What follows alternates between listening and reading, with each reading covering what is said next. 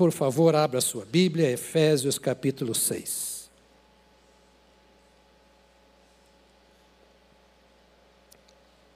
Nossas orações são a expressão da nossa fé ao Senhor nosso Deus. Oramos porque cremos. Cremos na existência do Senhor, cremos que Ele tem os seus ouvidos abertos para nós. Não o vemos, mas cremos. E a nossa fé tem nos trazido experiências. Por isso nós oramos nos nossos cultos congregacionais e oramos também sozinhos. Cantamos, porque o Senhor é digno de toda glória, louvor e adoração. O cântico não é um passatempo, o cântico não é um show. O cântico não é um momento para colocar o seu coração em ordem, para ouvir a palavra. Não. O cântico é a adoração ao Senhor a expressão de um povo que foi abençoado durante a semana, que tem sido abençoado durante a sua vida, de um povo que conhece a glória do seu Deus e a dignidade desse Deus que perdoa os nossos pecados e que nos redime de toda a culpa. Nós não cantamos porque alguém compõe boa poesia, boas canções. Nós cantamos aquilo que os outros compõem porque estamos dizendo amém, Senhor. É isso que eu creio. É isso que está acontecendo na minha vida. É isso que eu quero dizer ao Senhor. Por isso cantamos com todas as nossas forças, assim como oramos com todo o nosso coração. Cante, mas cante mesmo. Ore, mas ore mesmo, aqui na rua, em casa. Contribuímos porque cremos que é o nosso dever, já que não podemos estar lá, abençoar os que lá estão em nosso nome, em nosso lugar. Seja nas obras, seja nas missões. Mas também nós paramos, quando nos reunimos, para ouvir a palavra de Deus. Isso não é um passatempo. Isso não é uma formalidade. Isso não é um ritual do culto. Não. Esse momento aqui agora se transforma numa escola. Como os judeus entravam nas sinagogas para ler o livro santo. A igreja primitiva se reunia para estudar o livro santo.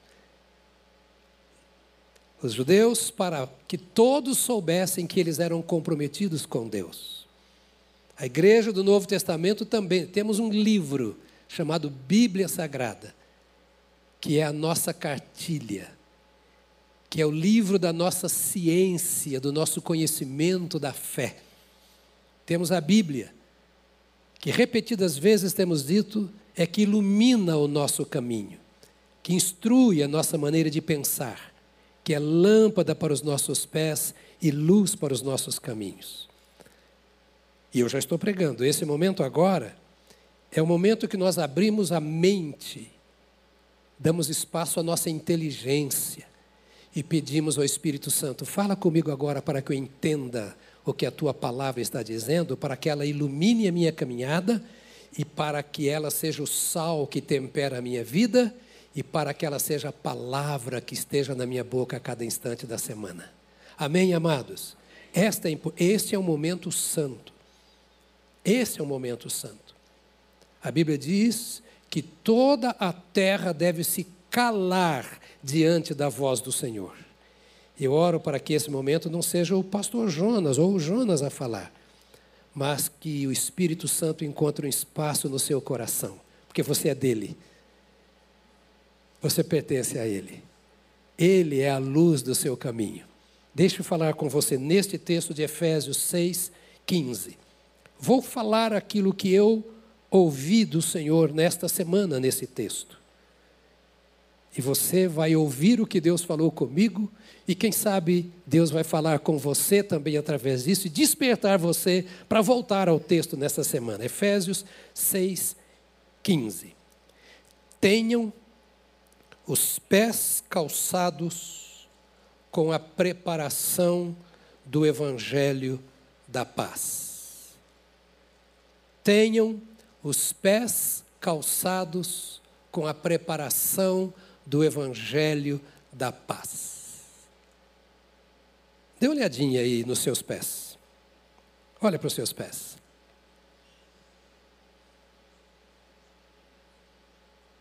Tenham os seus pés calçados com a preparação do Evangelho da paz. Paulo está dizendo aqui que o mais importante é nós estarmos preparados para a caminhada. Não adianta reclamar da caminhada. Não adianta chorar na caminhada. Paulo está dizendo: vocês estão metidos numa grande batalha.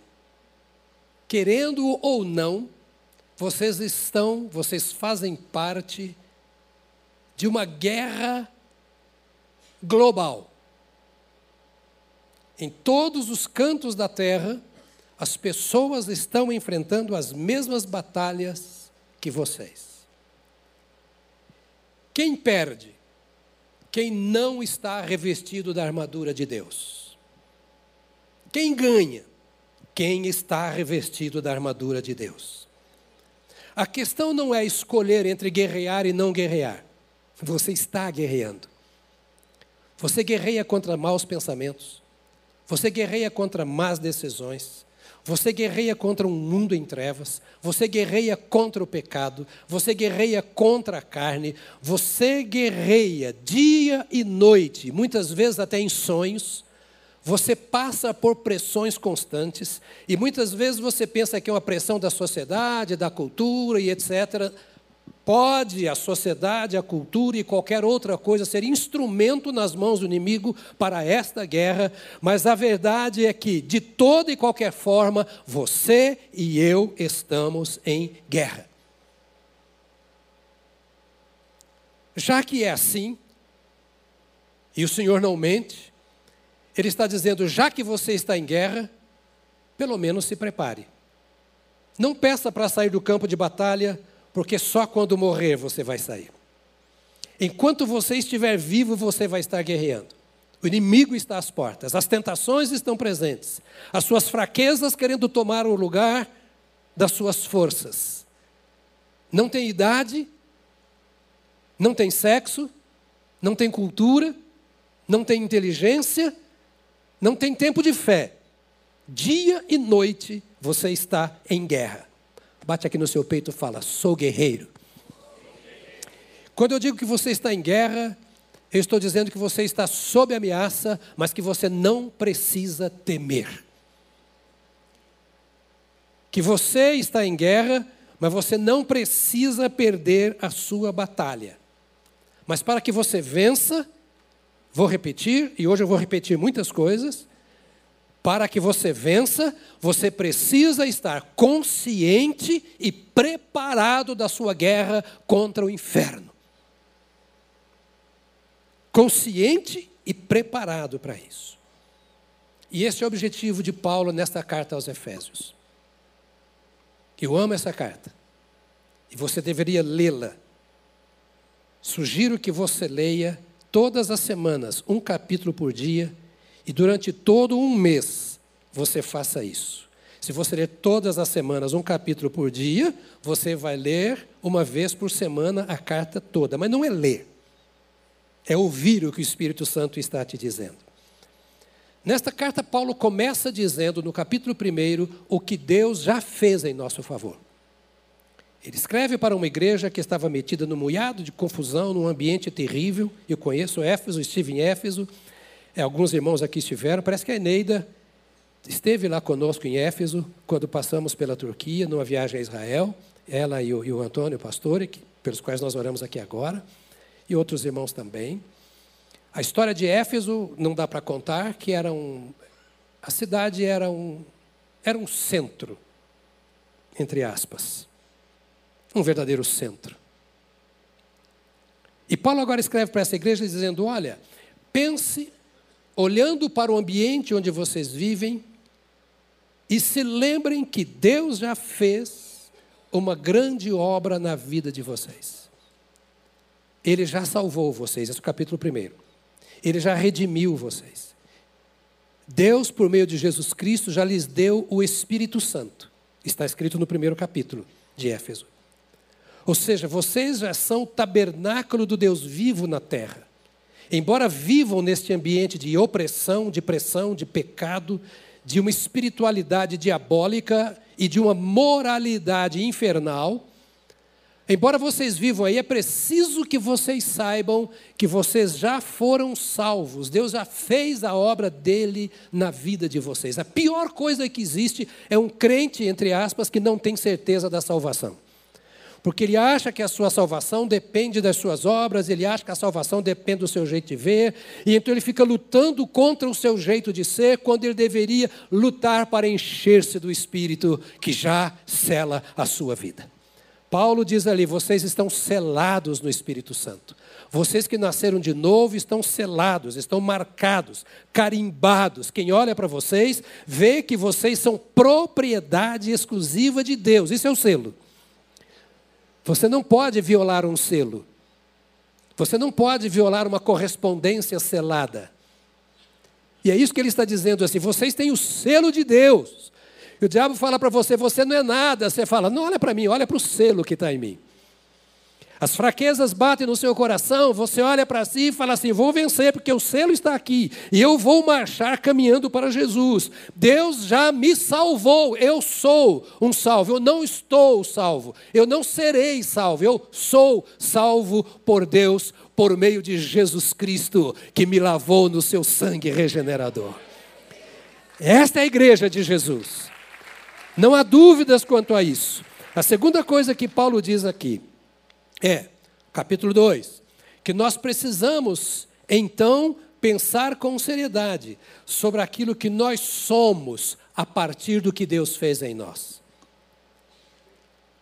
O que Deus fez em mim, a partir disso, eu vou viver. Deus me salvou, então eu vou viver como salvo. O salvo é santificado por Deus na pessoa do Espírito Santo, ou não? Porque o Espírito Santo vem habitar no salvo. O Espírito é santo. E vem habitar num templo impuro, não santo. Como Jesus, santo, veio habitar numa terra impura, não santa.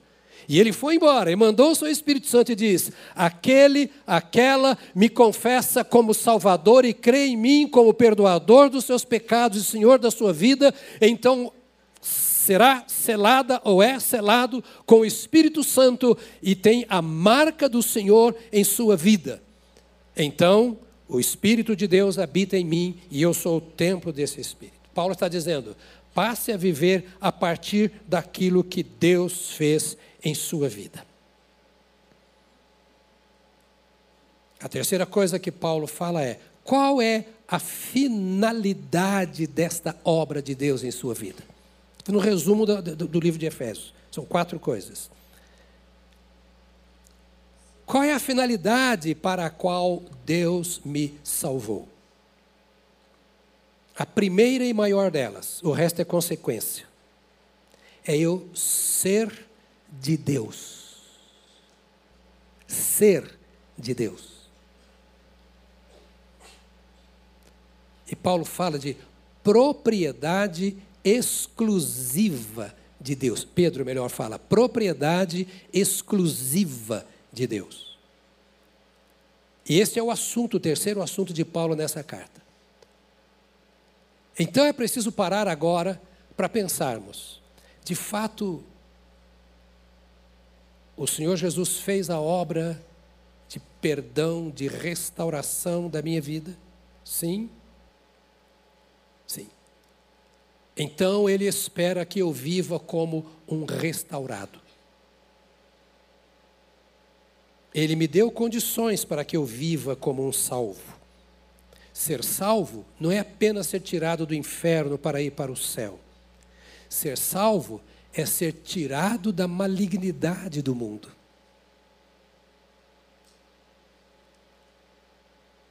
É não viver o que o mundo vive é não pensar como o mundo pensa.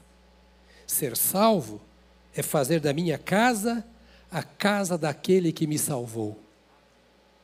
Do meu casamento, a união daquele que me salvou. Da minha vida, o templo daquele que habita em mim.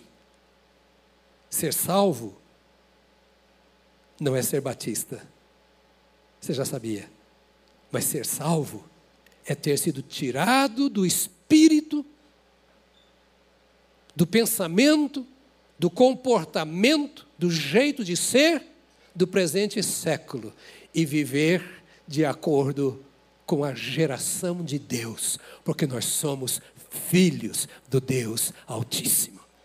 Não me importa se você é desta igreja ou de outra, me importa se você é salvo ou não. O Senhor Jesus não faz batistas nem assembleianos. O Senhor Jesus faz filhos do Deus vivo, transformados pelo poder do seu sangue derramado no Calvário. Então, esta é a terceira fala do apóstolo Paulo. Qual é a finalidade desta obra de Deus? É que vocês cumpram o propósito de Deus para a terra o propósito de Deus revelado ao Adão, quando Adão foi criado. A salvação te leva de volta ao Éden, antes do pecado. Aquele Éden, no qual todos os dias o Senhor vinha, de manhã e de tarde. Ou, na viração do dia, como diz a Bíblia, pelo menos, para inspirar aquele casal, para dizer: é assim que se vive comigo.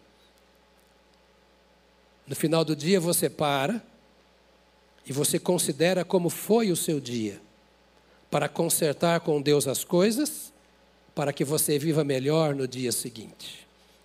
Não é começar o dia seguinte pedindo a Deus, me abençoe para que eu seja isso, aquilo, ou consiga isso e aquilo. É terminar o dia, isso está no contexto de Efésios, e vou dizer já já por quê. É terminar o dia dizendo, Senhor, vamos conversar aqui, me fala, onde é que eu errei? Em que é que eu não cumpri o teu propósito para a minha existência na face da terra? Onde é que eu falhei com o meu compromisso de filho do Deus vivo na terra? Eu estou aqui para zelar, agora não do Éden, mas de um lugar corrompido e perverso chamado mundo. E o Senhor me colocou aqui como instrumento do Senhor. Como é que eu começo amanhã? Deixa eu corrigir agora à noite. Esta é a ideia de Paulo aos Efésios. Eu tenho a impressão que quando ele escreveu estas palavras, tenho os pés calçados com a preparação do evangelho da paz, que ele se inspirou no profeta Isaías, no capítulo 52, no verso 7. Porque Isaías 52, verso 7 dá o tom para esse tipo de pensamento.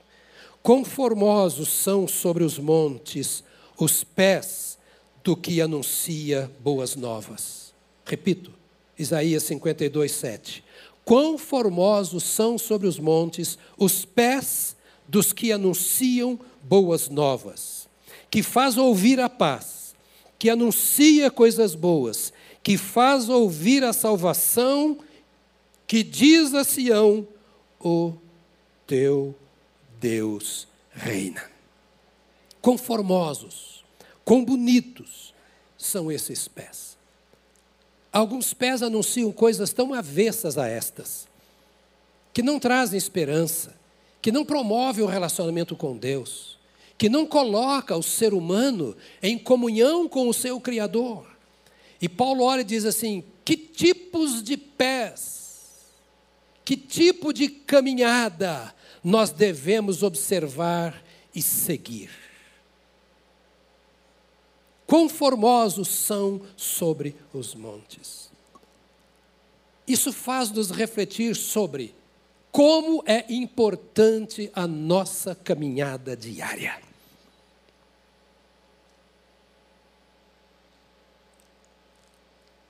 Porque os pés falam de caminhada. Eu gosto de caminhar. Gosto muito de caminhar. Eu caminho bastante. Ontem eu fiz uma hora de academia ainda fiz quatro quilômetros de esteira. Na semana passada, nós estávamos de folga com a família, passada, antepassada, não sei, e eu caminhava seis quilômetros por dia. Porque eu me lembro do pastor Enéas pregando nesse púlpito, dizendo assim: eu, eh, eu orei ao Senhor pela minha mente, orei ao Senhor pelo meu corpo, esqueci de orar pelas minhas pernas. Então eu tenho as minhas pernas fracas. Ele subia a escada dizendo isso. Eu disse: Pois eu não vou só orar, eu vou caminhar. Estou fazendo 70 anos daqui uns dias. É melhor você começar a caminhar, porque você não tem desculpa para não andar. E as suas caminhadas são preciosas. Não apenas aquelas caminhadas longas, mas cada passo que você dá, talvez atrás daquele balcão, quem sabe da sua mesa até a outra sala. A caminhada fala do seu estilo de vida, do seu modo de ser, da direção para onde você vai. E ele está dizendo aqui: olha, aqui na terra ninguém fica parado. Não tem jeito de você ficar parado. Agora, a maneira como andamos promove ou compromete a mensagem do Evangelho que nós recebemos. Ele diz então, são formosos os pés daqueles que caminham anunciando as coisas boas. São pés proféticos, são pés de revelação, são pés que ensinam o verdadeiro caminho por onde as pessoas devem andar. Agora, Isaías adverte aqui e está dizendo: olha, por qualquer lugar que nós andamos, todos sabem que os nossos pés nos levaram até lá. Os nossos pés são vistos. Ou seja, nós deixamos marcas. Tem aquele poema de Marcas na Areia. Vale a pena ler. Por onde você passa, você deixa marcas. E muitas vezes marcas inapagáveis. Na sua relação conjugal, na educação dos seus filhos, no ambiente de trabalho, na sala de aula, no condomínio onde você mora. Paulo está falando dos pés, dizendo assim: você não está parado, você está caminhando. Ou seja, você está em evidência. Agora você está aqui, neste templo. Daqui a pouco você está lá na estação de metrô ou dirigindo o seu carro. E depois você está em casa com a sua família, comendo e bebendo e talvez vendo televisão. Você está em movimento. Como são os seus pés? Você está de passagem. É que o profeta Isaías está dizendo, e nós podemos aprender isso. É como você se você estivesse no alto dos montes. Todo mundo vê você lá em cima, você é um crente. Não, pastor, eu não sou crente, eu sou evangélico. Se você não é um crente, nem evangélico você é. Porque evangélico é aquele que crê. Crente é aquele que crê. Em quem? Em Jesus como seu Salvador. Pode dar qualquer título que você quiser, mas não tire o título de crente. Porque a Bíblia diz: seja crente e não incrédulo. Está escrito na Bíblia: seja crente e não incrédulo. Então, onde você está andando é como se todos estivessem aqui embaixo, porque você, pelo Espírito Santo, é elevado às alturas. É como se você estivesse no monte e as pessoas olhando para você, dizendo: onde vai o crente? Por onde anda o crente? E todos vão procurar colocar pedras debaixo do seu pé. O mundo vai procurar colocar espinhos debaixo do seu pé. O campo de guerra vai colocar armadilhas debaixo do seu pé. O inimigo quer explodir a sua vida. E muitas vezes ele vai começar pelo seu jeito de andar, pelo seu comportamento, pelos lugares que você frequenta, pelo modo como você dá cada passo. Os passos do crente são passos escolhidos. Escolhidos.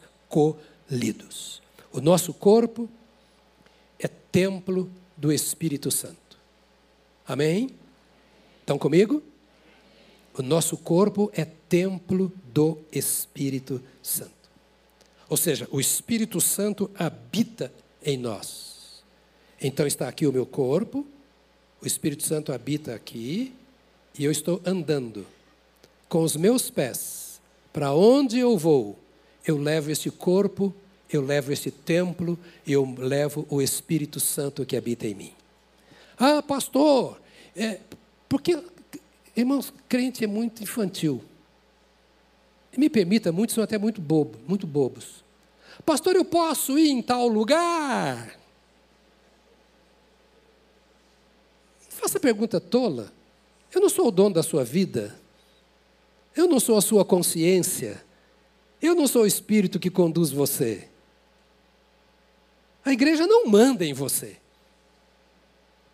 A igreja não te salva. A igreja não é a senhora da sua vida. Ah, porque o fulano lá na igreja faz. O fulano não é o seu Deus, ele não habita no seu coração. Você é de Deus. Diga para você: sou de Deus. Sou templo de Deus. Eu não sou um templo batista. E ó que eu sou batista, primeiro lugar para onde meus pais me levaram depois que eu nasci, ninguém visitava a filha de meus pais. Meus pais não levavam os filhos deles para lugar nenhum antes de levar à igreja e consagrar ao Senhor. E era a igreja batista. Eu faço 70 anos agora, em outubro, e tenho 70 anos de batista. E Deus fala, e daí? Pode ter um milhão de anos de batista. Você é templo de Deus. Então, para onde você vai, você leva o Espírito Santo que habita em você. Isso é maravilhoso. O diabo olha para você e fala: O Espírito Santo está nele, eu não posso tocar. Só se você der brecha. Porque é você que manda no seu corpo. É você que pensa, é você que sente, é você que quer, é você que decide. É você que dá espaço a Deus ou ao pecado. Esse templo não nos receberia se nós não abríssemos as portas. Se você olhar para trás, as portas estão fechadas agora. Porque nós estamos em culto. O crente é uma alma fechada dentro de um templo, que é o corpo, para prestar culto a Deus. Então, minha figura desse templo. Pensa que esse templo é o seu corpo. E o Espírito Santo entrou. Fecha a porta. E não deixe outro espírito entrar. Essa é a sua caminhada. Essa é a nossa caminhada. E esse é o privilégio que Deus nos dá ao ter nos dado o Espírito Santo da promessa. Mas é também uma inimaginável responsabilidade nossa.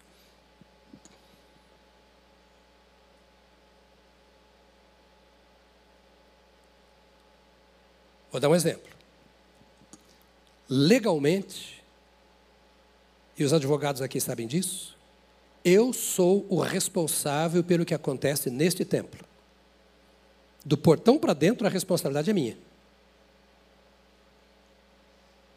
Eu respondo por você. Por cada centavo que você deposita na, aqui na, na, na, na, na salva, eu presto contas. Para me salvar, o que, que eu faço? Eu não tenho tempo de saber o que está contando. Eu não sei o que os diáconos estão contando lá. Tem uma comissão que está lá embaixo. Conta, sela, tudo, põe dentro de um, como é que chama lá? Um malote, tranca, manda o relatório para a tesouraria, e a tesouraria manda o malote fechado para o banco para depositar. Ninguém vê. Lá eles fecham as contas, o Ale, com toda a equipe de cinco pessoas, todas elas formadas na área de administração e etc, etc, contabilidade, fazem a contagem dos documentos, conferem o que foi depositado, eles não põem a mão no dinheiro. Como é? Estou falando de exemplo de como Deus faz conosco. Eles não põem a mão no dinheiro, só recebem os relatórios do depósito do banco, está aqui, está depositado. Todos os dias, no final do dia, o Ale manda o relatório para mim. Olha, está aqui, isso aqui, etc., para eu saber como é que eu vou liberar ou não vou liberar, o que, que nós vamos fazer. Está tudo contado lá. Final do mês fecha o relatório, vai para o conselho fiscal da igreja, que é eleito todo mês de dezembro.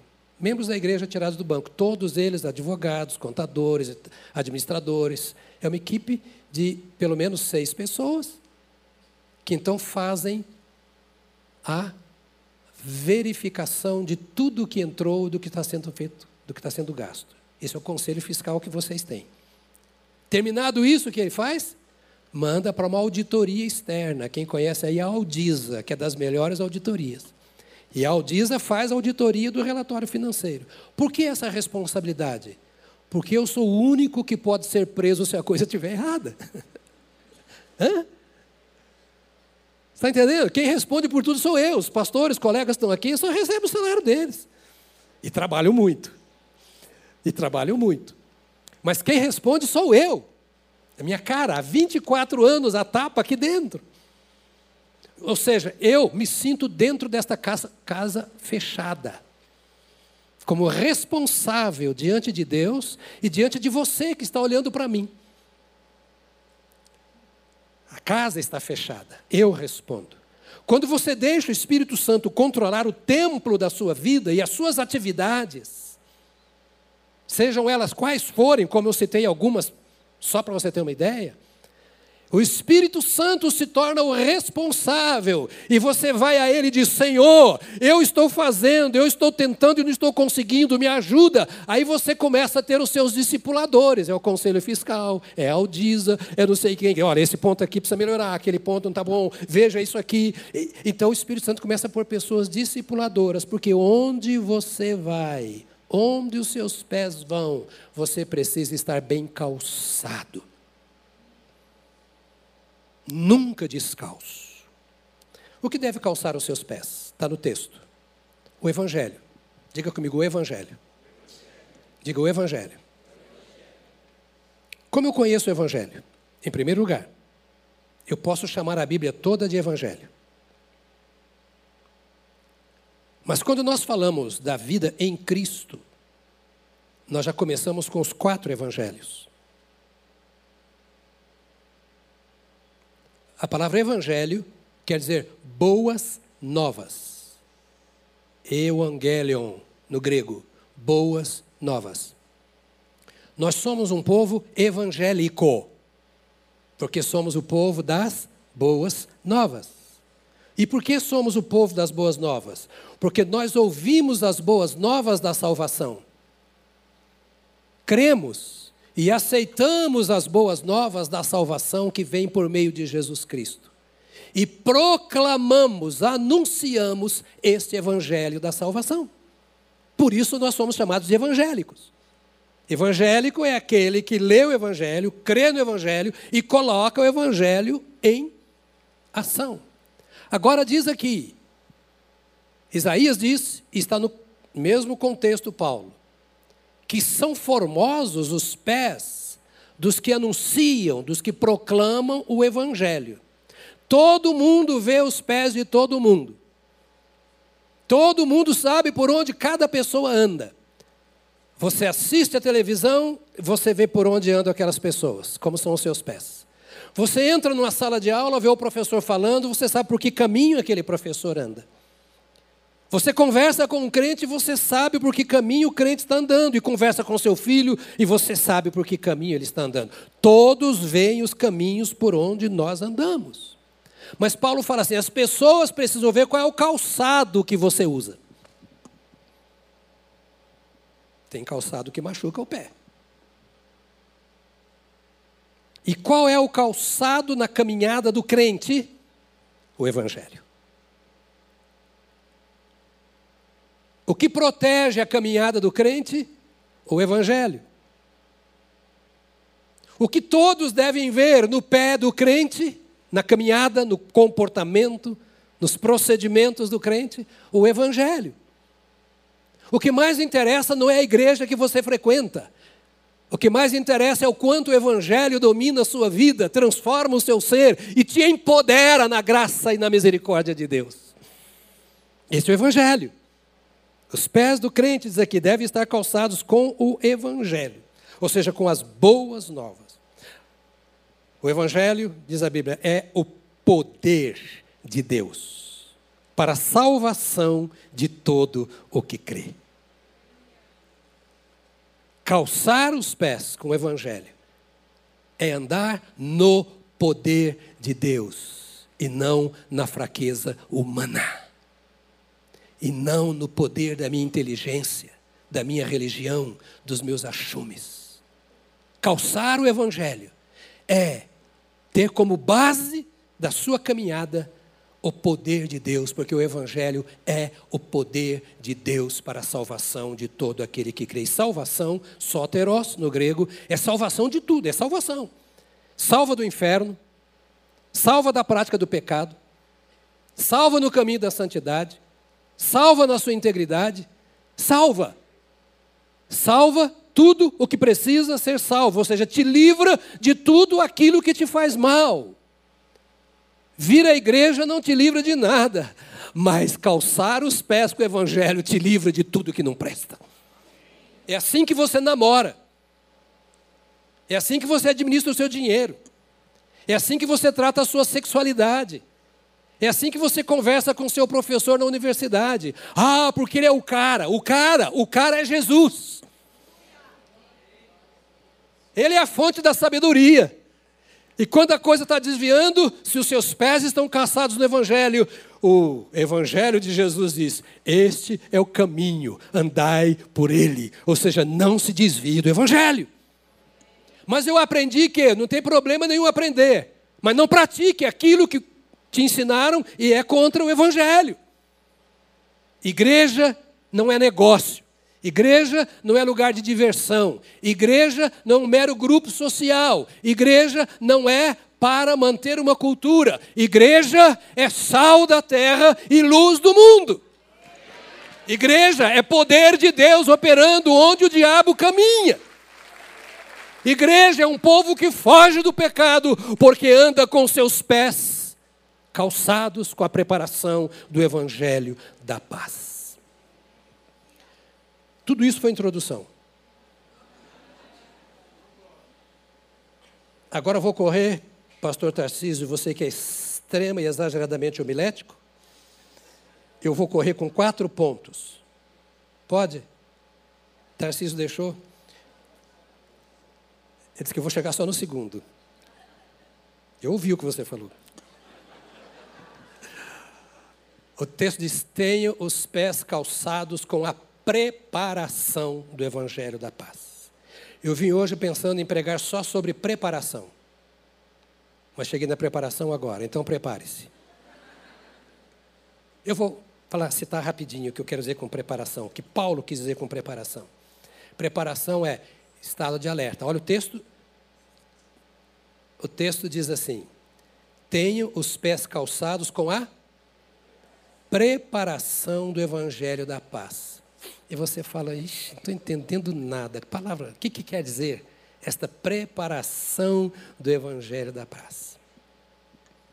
É, preparação tem o significado de estado de alerta. É uma palavra grega etmoisia, que quer dizer estado de alerta. Tenha os seus pés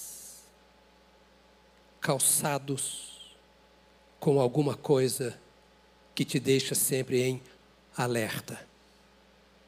Pastor, aquelas perguntas bobas, mas que acontecem. Eu posso ir num casamento num templo católico?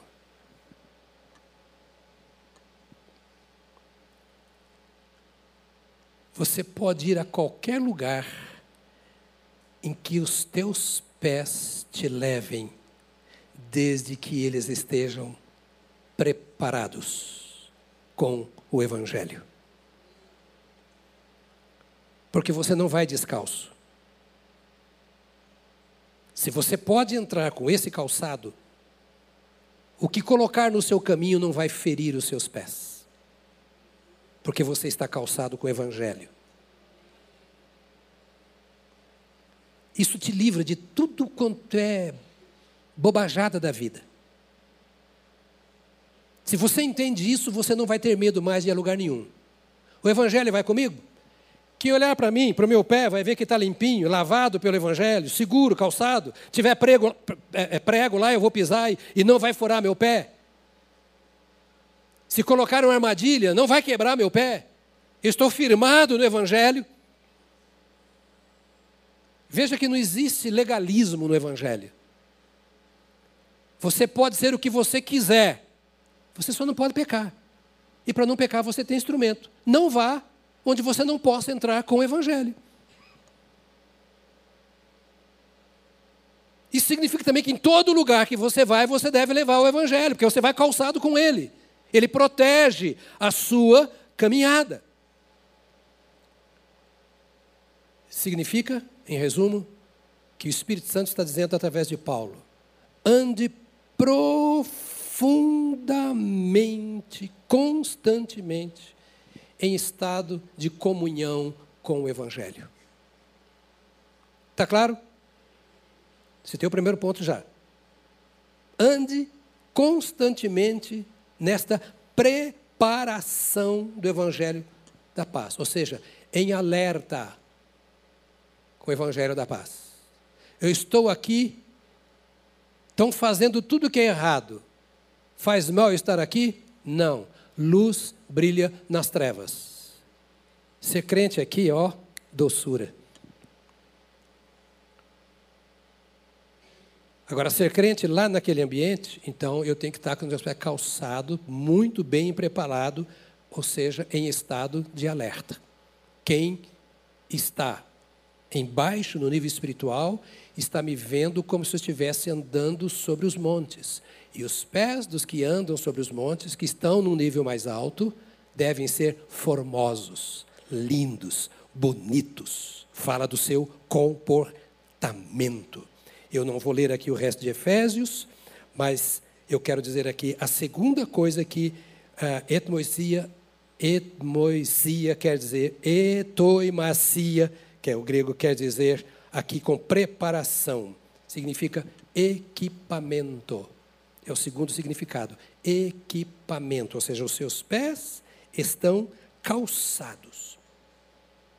Deus colocou à sua disposição uma proteção para a sua caminhada. Lâmpada para para quê? Os meus pés é a tua palavra aí. É o que Paulo está dizendo. Onde eu vou? Onde eu possa iluminar. Então eu posso ir em lugar de trevas, se eu puder iluminar. Jesus sentava com escribas e fariseus, com publicanos e pecadores, que era uma raça miserável, impura. Jesus não tinha problema com o mundo, o mundo é que tinha problema com Jesus. Eu vou a alguns lugares e ouço algumas palavras que eu falo: Meu Deus, o inferno está vomitando aqui. Mas todo mundo sabe que eu sou crente. Se olhar para o meu pé, vai saber o caminho que eu ando.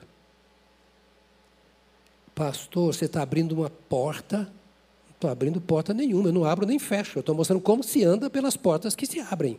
Porque lá onde você trabalha talvez seja um lixo. O tipo de negócios talvez seja uma porcaria.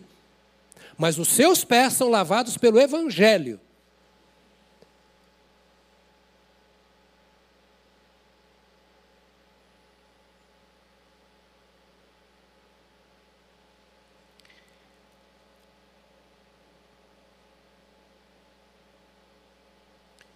Terceiro e penúltimo, a palavra preparação tem também o sentido de prontidão, de disposição. Você já chutou lixo? Hã? Já chutou algum cachorro? Não faça isso. Mas já chutou, eu sei que você já chutou. Vem para cima de você, você não tem outra arma não ser o pé, entre ele e eu, sou mais meu pé. que me ouçam e me entendam, porque agora você não pode falar mais nada aqui, tudo dá processo. Como está cheio de advogado aqui que eu estou vendo, conheço muitos de vocês, então me defendam, por favor. Não estou falando para andar chutando o cão. O outro, sim. A palavra prontidão significa o evangelho me deixa pronto para a caminhada. É a mesma palavra, etmosia. O evangelho é aquele que me deixa pronto para a caminhada em qualquer terreno.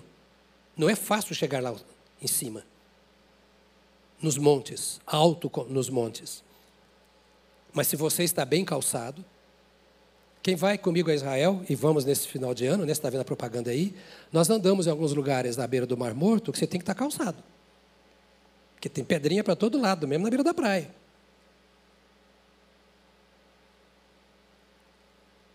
O problema não é o caminho no qual você anda. O problema ou a questão está no calçado que você usa.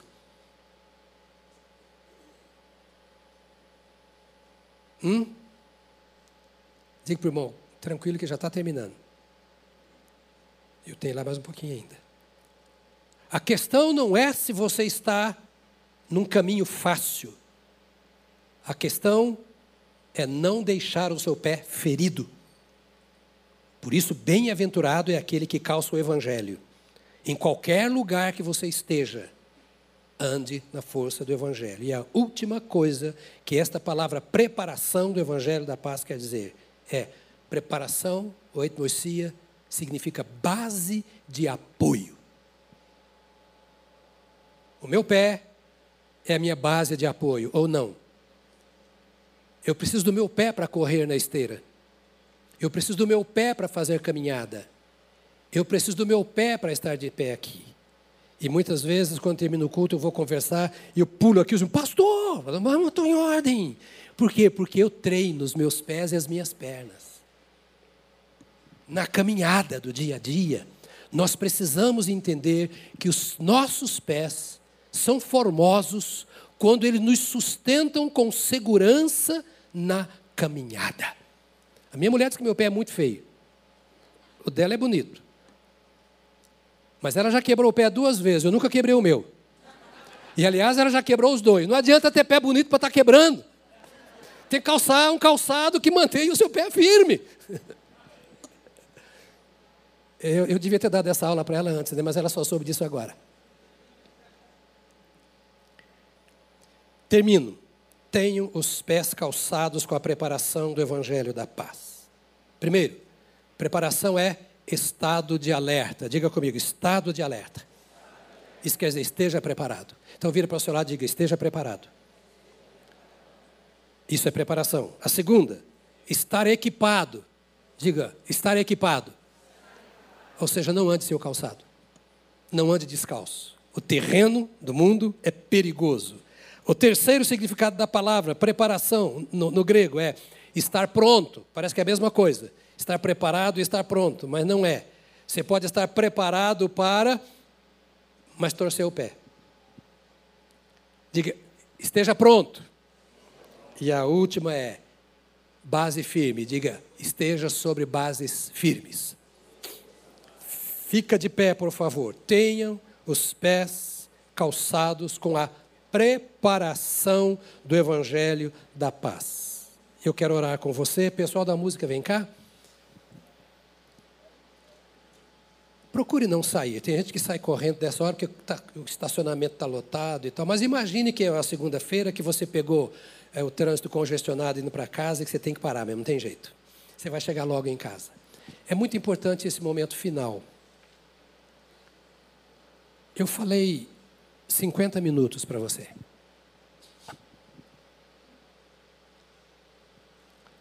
Tenho certeza absoluta que, de alguma maneira, alguma palavra de Deus ficou no seu coração. Ao sair desse lugar, você irá para uma caminhada em lugares que não são tão santos como é este lugar. Talvez a própria casa onde você vive, família. Daqui a pouco você está no mundão, no trânsito e etc. Como você vai caminhar esta semana? Que peça importante é esta na armadura? Calçar os pés. Pés que te conduzem para todos os lugares que você vai.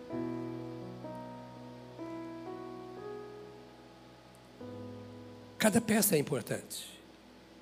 Você entrar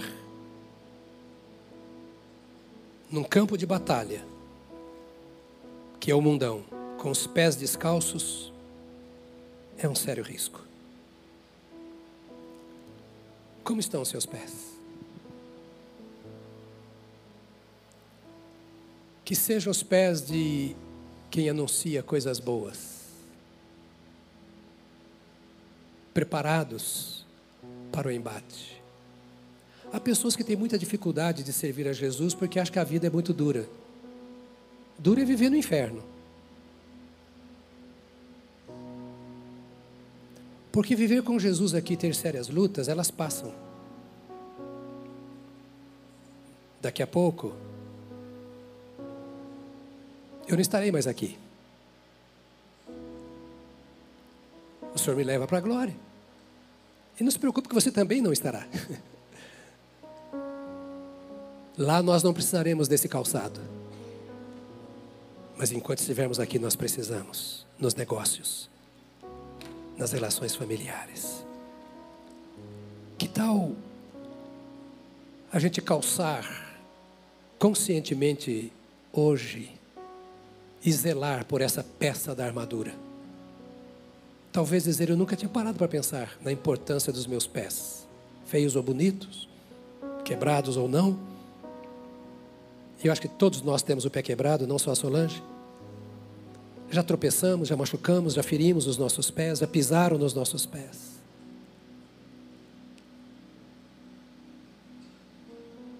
Mas que tal hoje a gente dar uma olhadinha com carinho e dizer, Pai, fortaleça os meus pés para essa caminhada que pode ser longa e dá-me caminhar à luz do teu Evangelho. Fecha os seus olhos.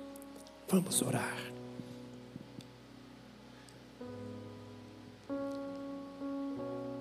Fala com Deus isso. Fortaleça os meus pés, Senhor.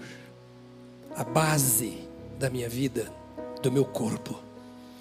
Fortaleça os fundamentos da minha fé. Senhor, não me deixa ser um religioso Eu quero ser um homem, uma mulher, vestido da couraça da justiça. E eu quero começar da base da minha vida, do meu jeito de andar, do meu modo de me locomover. Ó oh Deus, eu quero te pedir agora no temor do Senhor, esse temor que a tua palavra nos impõe, e que o nosso relacionamento de respeito contigo nos impõe. Ajuda-nos a andar com os teus pés, revista-nos da tua graça, dá-nos o evangelho da paz neste mundo de tribulação, palavras transformadoras neste mundo que não quer mudar, dá-nos a graça de caminhar à luz do Senhor, que tua serva, teu servo, cujo coração e oração tu vês e ouves nesta hora, de fato receba o impacto desta palavra e que o Senhor seja glorificado na vida do teu servo e da tua serva, que é crente em Jesus Cristo. Dá-nos um viver diário conforme a tua palavra nos ensina, nesta convicção segura de que o Senhor está conosco todos os dias, por onde quer que andarmos. És a nossa esperança, és o nosso apoio, és a nossa segurança, tu és a nossa vida, em nome de Jesus. Amém, amém, amém. Aleluia, aleluia.